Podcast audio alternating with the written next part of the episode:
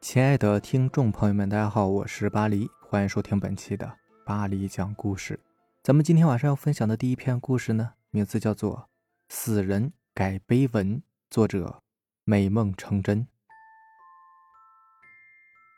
李向文很伤心，妻子去世已经三个月了，他依然在后悔，后悔那天晚上不该让他出去为得病的自己买药，跑了大半个市区，回来后不久。就因为淋雨而病倒了，病得把自己生命也赔了进去。悔恨和思念像是一条毒蛇一样纠缠在他心里。离开伤心地这么久，他想去妻子的墓前看看，倾吐一下自己的心声。来到公墓园妻子的墓前，李向文泣不成声。他回忆着以前与他相识、相知，直至相爱的点点滴滴，悲痛的难以自制。疲惫的他居然在妻子的墓前睡着了。等他被夜风吹醒时，已经是深夜了。公墓在静静的月光下透露着一种恐怖的气氛。李向文有点害怕，一个活人置身无数的墓碑之中，本来就是让人感到恐怖的事情。他急忙往公墓门口赶去，可是大门已经紧闭了。李向文无奈地坐在一棵大树下。等待着黎明的到来，他忽然觉得自己左边不远处的一座豪华的墓在摇动。李向文不敢置信地擦了擦眼睛，再次望过去，没错，是在摇。一具骷髅忽然凭空出现在公墓前，月光下，李向文清楚地看到，他浑身是泥，眼睛里面还冒着惨绿惨绿的光，下颌骨一张一合的。似乎在喃喃自语。李向文吓得不敢动弹，缩在树下，大气都不敢喘一口。借着月光，他看到了墓碑上的字：“吴海，终年六十九岁，为人和善，行善无数，受人尊敬，希望他安息。”骷髅忽然悲鸣起来，凄厉的声音让李向文毛骨悚然。忽然，骷髅用手在碑上抹了几下。然后用手指刻下了几行字，刻完之后才略显平静的消失了。他刻的是：“吴海终年六十九岁，为了遗产害死了自己的亲弟弟一家。当局长时无恶不作，又沽名钓誉，后来死于心脏病。”慢慢的，几乎每个墓碑前都出现了骷髅，显然他们都是埋在里面的人。他们都在做一件相同的事，改碑文。李向文的好奇心压过了恐惧，他慢慢的在墓园里盘横，看骷髅们写的是什么。奇怪的是，这些骷髅似乎根本看不见他。他发现里面埋的人，原先的碑文大都把死者形容成具有乐善好施、光明正大等高尚品格的人，可被改后的碑文，都会把死者的一些。不为人知的恶行记下来。总之，这些人在改过的碑文里的形象和原先的天差地别。李向文觉得很有趣，这是死人在说真话吗？他忽然想看看妻子会不会也改碑文，就跑到妻子的墓前。月光下，李向文认出了他那张曾经美丽的脸。他趴在碑前，用只剩下骨头的手指写道。为了和情夫幽会，她骗丈夫说是出去买药，结果因淋雨得病而死。下面这个故事名字叫做《怪坟》。故事发生在二十年前，一个叫做小芳的女孩身上。小芳是个护士，住在大陆的乡下，每天骑着单车往返医院上班，都要经过一片坟地。有一天上夜班。他骑车经过墓地的时候，突然车链子掉了下来，他只好下车修理，却没有办法修好。正当他焦急的时候，一个二十多岁的男子从墓地旁的树林里走出来，帮小芳修好了单车。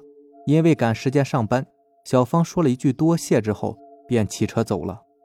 岂料连续两天同样的地点，小芳的单车链子都掉了下来，几次都是这个突然出现的男子。为他修好的，一回生，二回熟，小芳逐渐对这位叫做小军的男子产生了好感。并且与他拍起拖来。小军对他很好，但是每当小芳问起他的来历，他总是支支吾吾的，不肯明说。大约半年之后，小芳因为不断要求小军带她回他家，他便对小芳说：“好吧，我给你个地址，你自己去，但是你会后悔的。”小芳为了揭开小军的来历，也顾不上这么多了。她循着地址来到一间老屋的门前，敲门。开门的是一位六十岁的老太太。小芳问她：“婆婆，请问小军是住在这里吗？”这个老婆婆像是受惊了似的，犹豫了好一阵子，才回答：“是呀，这是小军的家，我是他的妈妈。不过他十年前就已经病逝了呀。你找他有什么事吗？”小芳听后差点当场昏倒。“不可能啊，绝对不可能！”我昨天还见过他的老婆婆，见她不信，便请小芳进来。一进到客厅，赫然见到一处灵位，上面挂着小军的黑白遗照。事后，小芳决定报案。警察接到报案后，四处侦查也没有结果，因为此后小军就像是人间蒸发一样，再也没有出现过。最后，经过小军妈妈的同意，决定开棺验尸，查明真相。小军的坟墓。竟然就在小芳与他初次相识的地方。棺材打开，里面除了小军生前穿的一对皮鞋之外，什么都没有。事情已经过去二十年了，小芳早已经来到香港定居。她今年也快四十岁了，却一直没有拍拖过，因为她说，除非找到一个跟小军长得一模一样的人，否则他将终身不嫁。下面呢，再让咱们来看一位听友投稿过来的故事。咱们的听友九零的大橘子给咱们发来的一个小故事。巴黎，我来投稿了。这事儿呢不恐怖，但是我觉得特别有意义。我是零八年出生的，今年也才十三岁。我的亲姥爷是个老红军，年轻的时候发烧没钱治病，结果烧死了。现在有一个很疼我的后姥爷，听我奶奶聊天时说。我办满月时，奶奶抱着我，我一直在哭，还在一直看着一个地方。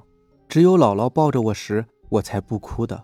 老人们说是我的姥爷来看我了。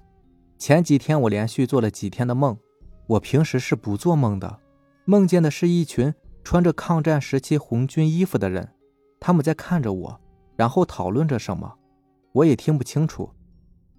做梦的最后一天，他们还是看着我。说着什么，给我吓哭了。然后就有一个男的走到那群人旁边说：“你们呢，别给孩子吓着了。我知道看见孩子们白白胖胖、幸幸福福的，很激动，把孩子吓着了，你们就高兴了。散了吧，散了吧。”我也不知道为什么能够听清楚那个男人说话。那个男人走过来跟我说：“蓉蓉，别怕。”然后我就醒了。我很疑惑。他为什么会知道我的小名呢？后来去我姥姥家的灵堂上，看到了我亲姥爷的黑白照片，貌似就是梦里的那个男人。我跟姥姥说了，姥姥说可能是姥爷和他战友们回来看看。今年建党一百周年也是赶巧，我觉得很有意义，就投来了。